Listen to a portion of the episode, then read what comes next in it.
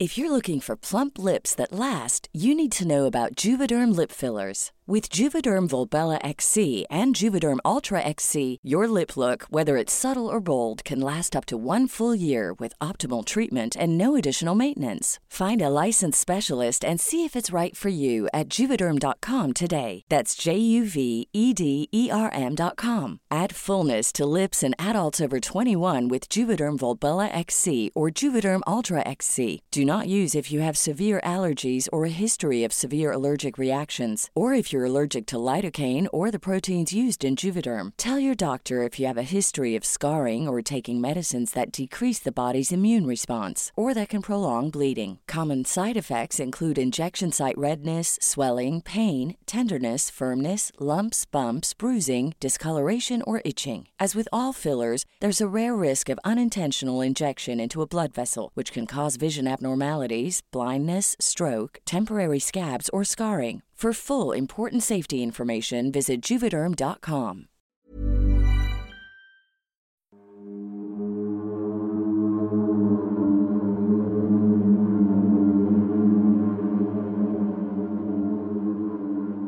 Cuando llegan al departamento entonces ven que en una de las habitaciones está la chica, efectivamente sin vida, con una serie de eh, heridas por laceración en todo el cuerpo, es decir, por cuchilla. Está envuelta en una sábana blanca y está en medio de una especie de altar. En determinado punto empieza a tener problemas con el gobierno de Estados Unidos, tanto así que decide traerse a todos sus feligreses a Brasil, a la Guyana. Este caso se remonta a dos chicos que entran al departamento de policías del distrito y reportan que hay una persona fallecida en su casa. No dan mayores detalles, estaban como en un estado muy alterado, casi de shock exactamente. Hola a todos, bienvenidos sean al Anti-Podcast. Hoy les vamos a contar la verdadera historia de la película El Maleficio. Cass, ¿ya viste la película? ¿Qué te pareció? Sí, ya la vi. Me parece bastante interesante. No es la mejor película de terror que he visto, pero es buena. ¿Nos podrías más o menos contar de qué va la película?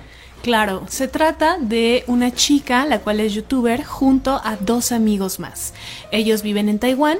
Estos dos amigos son primos y son invitados a su casa, de sus familiares, a un poblado lejano. Que se dedican como a hacer videos de terror, ¿no? Más o menos como nosotros. Justamente. El punto es que llegan a este lugar que está más alejado de la civilización y los ven muy extraños. La chica se saca de onda, sabe que son familiares de sus amigos, pero incluso desde que llega los ve haciendo señas extrañas, no la quieren ahí, le dicen específicamente que solo es para familiares, que ella no debe de estar ahí.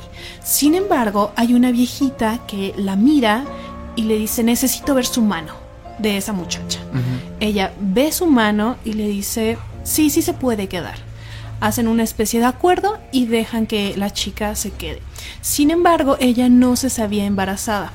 La dejan formar parte del ritual y ya en uno de los múltiples rituales que tienen durante la estancia que permanecen ahí, eh, tratan de ofrecer su el bebé que ella lleva. Por cierto, nadie más sabe que está embarazada. Sí, es como un misterio. ¿Cómo sabía que estaba embarazada? ¿Cómo la, la viejita sabía que estaba embarazada justamente? En eso se enteran y se arma ahí un poco esta parte, ¿no? A grosso modo ellos son una secta, incluso en su pedazo de terreno tienen un túnel, una especie de, sí, de túnel donde guardan una figura de su diosa y a esta diosa supuestamente le tienen que hacer sacrificios, incluso sacrificios humanos. El punto es que empiezan a morir varias personas durante esta estancia en la que están ahí y la cosa se empieza a poner cada vez más turbia, Tan es así que la chica regresa como puede por sus medios a la ciudad, pero ella regresa maldita.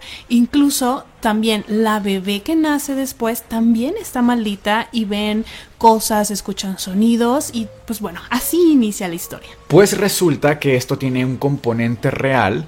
Eh, cabe, aclarar acá que todo lo que voy a contarte ahorita eh, tiene muchas versiones, hay mucha información, pero a la vez de que hay mucha información, es muy limitada. O sea, se cuenta, te cuentan un caso en cierto medio, pero es muy limitado y la verdad es que muchas veces son medios no confiables. Entonces te voy a contar dos versiones que hay, que a mi punto de vista son las más creíbles o por lo menos las que tienen cierta evidencia en los medios locales. Para empezarte esta historia tenemos que situarnos en Taiwán. Taiwán recordemos que es una isla, es un país que está muy cerca de China, por lo tanto muchas de las tradiciones de Taiwán vienen de China. De hecho, se calcula que más o menos hay medio millón de aborígenes en Taiwán. Te voy a contar que de hecho hay dos grupos étnicos muy importantes que son los Yuan Shumin y los Gaoshan. Sabemos que estos grupos culturalmente son politeístas, es decir, creen en diferentes dioses al mismo tiempo y a cada uno suelen darle cierta importancia y cierto ritual. Además hacen muchos tótems, que aquí te voy a mostrar, no sé si conozcas los tótems, son en diferentes culturas. Incluso nosotros también en la cultura maya, en la cultura azteca tenemos tótems, pero para estas tribus en particular son figuras de adoración, son figuras además que ellos tallan en madera, en piedra y que tienen una connotación muy importante con el linaje familiar. Es decir, ellos crean su tótem, como en la película, justamente recordarás que era la madre Buda, que era esta entidad capaz de poseer a las personas, era una entidad muy agresiva.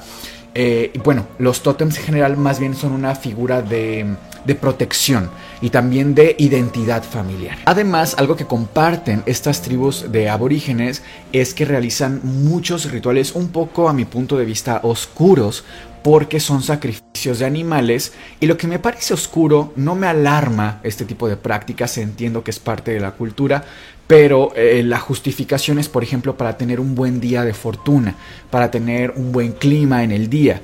Eh, y por para cosas muy banales, quiero pensar. Sí, o sea, entiendo que el choque cultural es muy amplio, porque evidentemente estas culturas vienen de, son antiquísimas, o sea, hablamos de, sí, son de Oriente, son, e incluso muchas de las inscripciones que tienen vienen del sánscrito, que el sánscrito es una de las lenguas más antiguas, si no es que las lenguas madres indoeuropeas más antiguas de las que se tienen registro, entonces sí entiendo que es un contexto muy distinto al nuestro, pero sí ahora que en 2022 se sigan llevando a cabo esas prácticas, sí me parece un poco cuestionable. Teniendo en cuenta estos datos culturales, y creo que son pertinentes para el caso y para entender un poquito la película, vemos los tótems que sí se utilizaban en la película, vemos que hay muchos rituales, mucha magia que se utiliza en aquellos lugares también.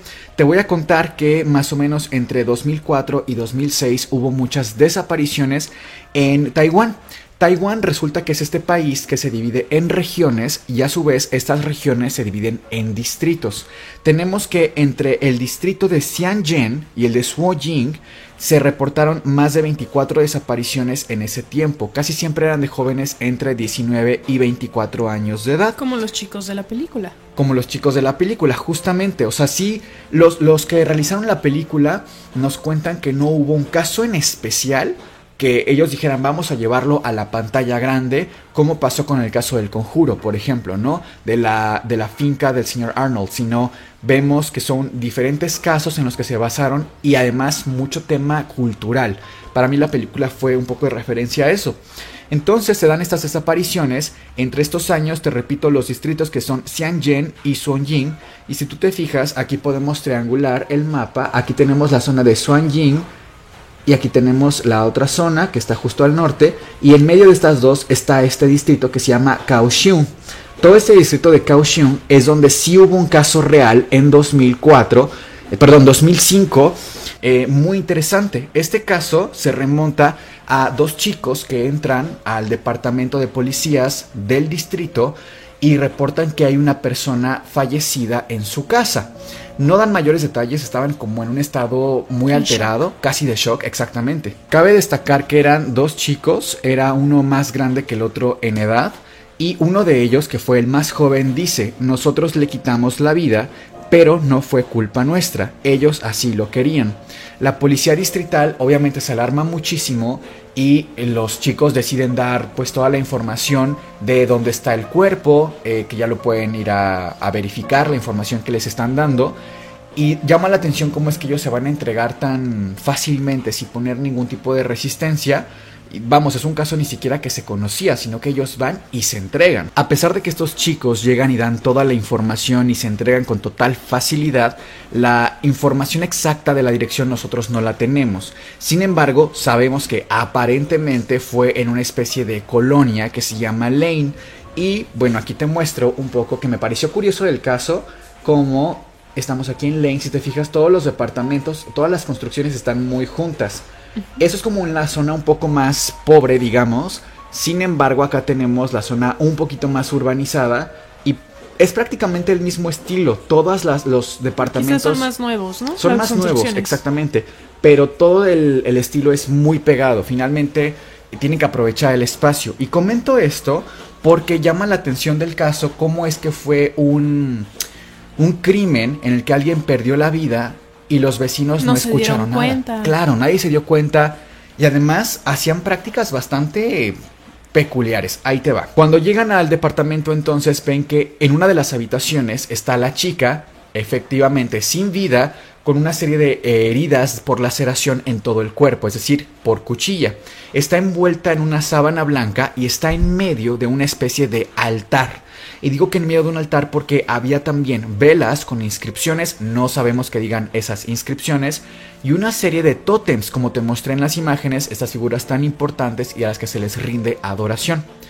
Empiezan a escuchar los policías un pequeño ruido como de murmullo en una habitación contigua. Van a esa habitación y estaba cerrada por dentro. Intentan abrirla, no pueden y terminan derrumbando la puerta y adentro estaban tres personas el padre de la chica, la madre de la chica y un hermano.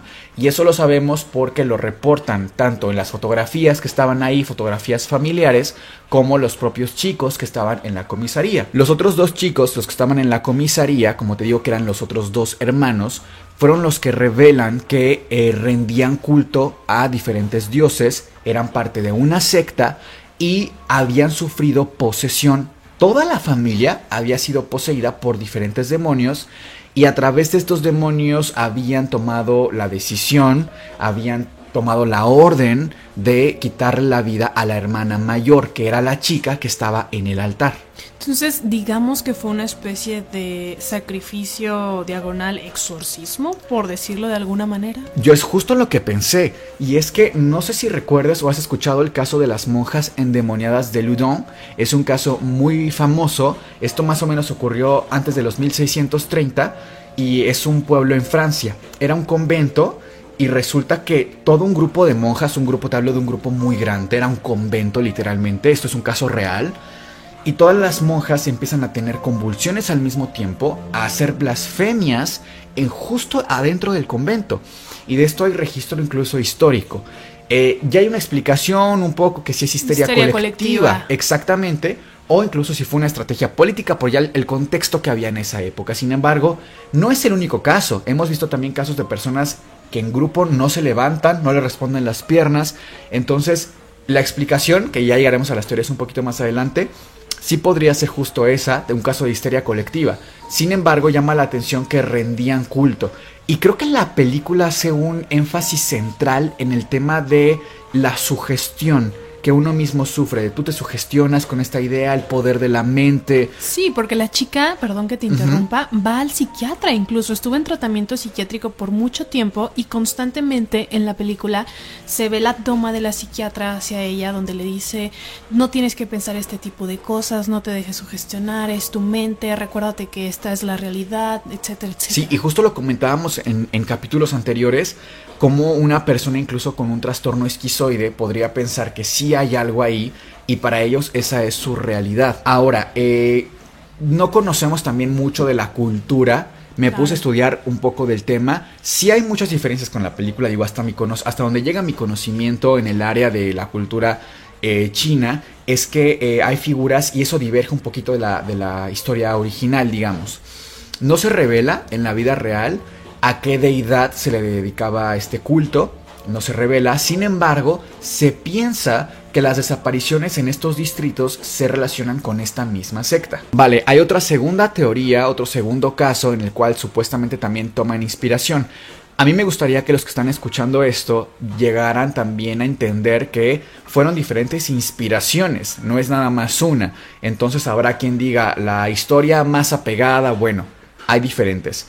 Esta particularmente es de una revista que eh, muchos la han de conocer, se llama Muy Interesante. Es una revista de que si no es de rigor científico, pues... Se acerca. Se acerca, sí, es una ciencia bastante accesible, vamos a decir. Y dice esto. Quizá la más popular de estas teorías fue la secta Chen Tao, que significa el sendero verdadero, fundada en 1993 por Min Chen. Este grupo creía, entre otras cosas, que el planeta había atravesado cinco tribulaciones y que Dios mismo había rescatado las almas de los sobrevivientes en platillos voladores. Sus integrantes incluso esperaron un holocausto nuclear en 1999 que causaría que su máxima deidad regresara a la Tierra con su nave espacial. Esto no sé tú qué pienses, eh, a mí me parece, ojo, nos podemos incluso reír, suena chistosón. Eh, pensar en que la gente sí hable de vienen en platillos voladores a salvarnos, etcétera, pero no es el primer caso de esto. Se ha visto incluso muertes de niños por sectas que piensan en cosas así. Hay un caso, el caso de John, Johnstown. ¿Nos puedes contar un poquito más o menos de qué iba? Sí, claro. Fue una secta religiosa que se fundó en Estados Unidos, más o menos por la década de los 70 El fundador fue Jim Jones mm. y pues bueno, tenía ideas muy radicales, estaba a favor de, por ejemplo, el Ku Klux Klan, también creía en este tema de los ovnis que iban a venir en determinado momento a rescatar a la humanidad, etcétera. En determinado punto empieza a tener problemas con el gobierno de Estados Unidos, tanto así que decide traerse a todos sus feligreses a Brasil, a la Guyana. Desde Estados Unidos. Desde Estados Unidos, justamente. Ahí se establecen, incluso es ahí cuando se, eh, se establecen en el pueblo de Johnston, mm. por el nombre del Señor, ¿no? Y ahí se vivió pues prácticamente un infierno. Estaban bajo las reglas de este Señor. Era una, un punto en Brasil donde no había pues más civilización. Las leyes de Brasil, digamos que ni siquiera le tocaban a esta región de tan apartada que estaba. y ahí el Señor pudo hacer y deshacer al final eh, empiezan a rastrearlos desde Estados Unidos, mandan personas para que investigaran las condiciones bajo las que se vivía en este lugar. Había personas armadas, se drogaban. Y es que familiares de estas personas que sí se fueron se quedaron muy alarmadas. Claro. Porque un poco sí les hacía ruido el discurso de esta persona y finalmente muchos se quitaron la vida, ¿no? En efecto, no tenían forma de comunicarse, eran otros tiempos, no tenían eh, datos de sus familiares. Cuando este señor ya se ve muy apretado, en ese momento empieza a decirle a todos sus feligreses que el momento ha llegado y que deben de quitarse la vida. Imagínate, tanto es así que ha sido la... Eh, el evento más fuerte, sí, sí, sí. De más muertes colectivas de este tipo, de autoquitarse la vida. Sí, ves las imágenes y son de terror, o sea, ves un... Decenas de Decenas y de niños incluso. Sí, también. Justamente esto que estuvimos platicando del caso de Johnstown me hace sentido con este caso. O sea, sí nos parece muy distante porque culturalmente es muy diferente. Nos enseñaron a temerle a imágenes como el diablo, por ejemplo, los demonios. Pero figuras como este lado de este lado, de Occidente. Pero de aquel lado tienen otra cultura. Sin embargo, la parte psicológica de la segunda teoría, por ejemplo, que suena la más exagerada, fuera de lugar, a mí lo que me causa temor no es la idea de los ovnis viniendo por nosotros y salvándonos. Lo que me hace mucho ruido es el poder de convencimiento que tienen muchas personas psicópatas o sociópatas a un nivel sumamente peligroso. ¿Cuántas personas no murieron por este caso, por ejemplo? O que tu propia familia te quite la vida por un ritual. Me parece sumamente escalofriante que el mal no esté en un demonio, esté en nosotros, en nuestra decisión de ser malas personas y de causarle el mal a una persona. Bueno, Miguel, me parece que con esto terminamos la historia del día de hoy. Les invitamos a ver la película. Pueden pasar una buena noche de terror. También les invitamos a que nos dejen una propinita aquí en YouTube, a que le den un me gusta a este video y que lo puedan compartir. No olviden que el canal se mantiene gracias a sus propinitas y a sus suscripciones y al primero que deje su propinita y nos diga qué video o qué tema les gustaría, le vamos a dar gusto. Nos vemos en el próximo video.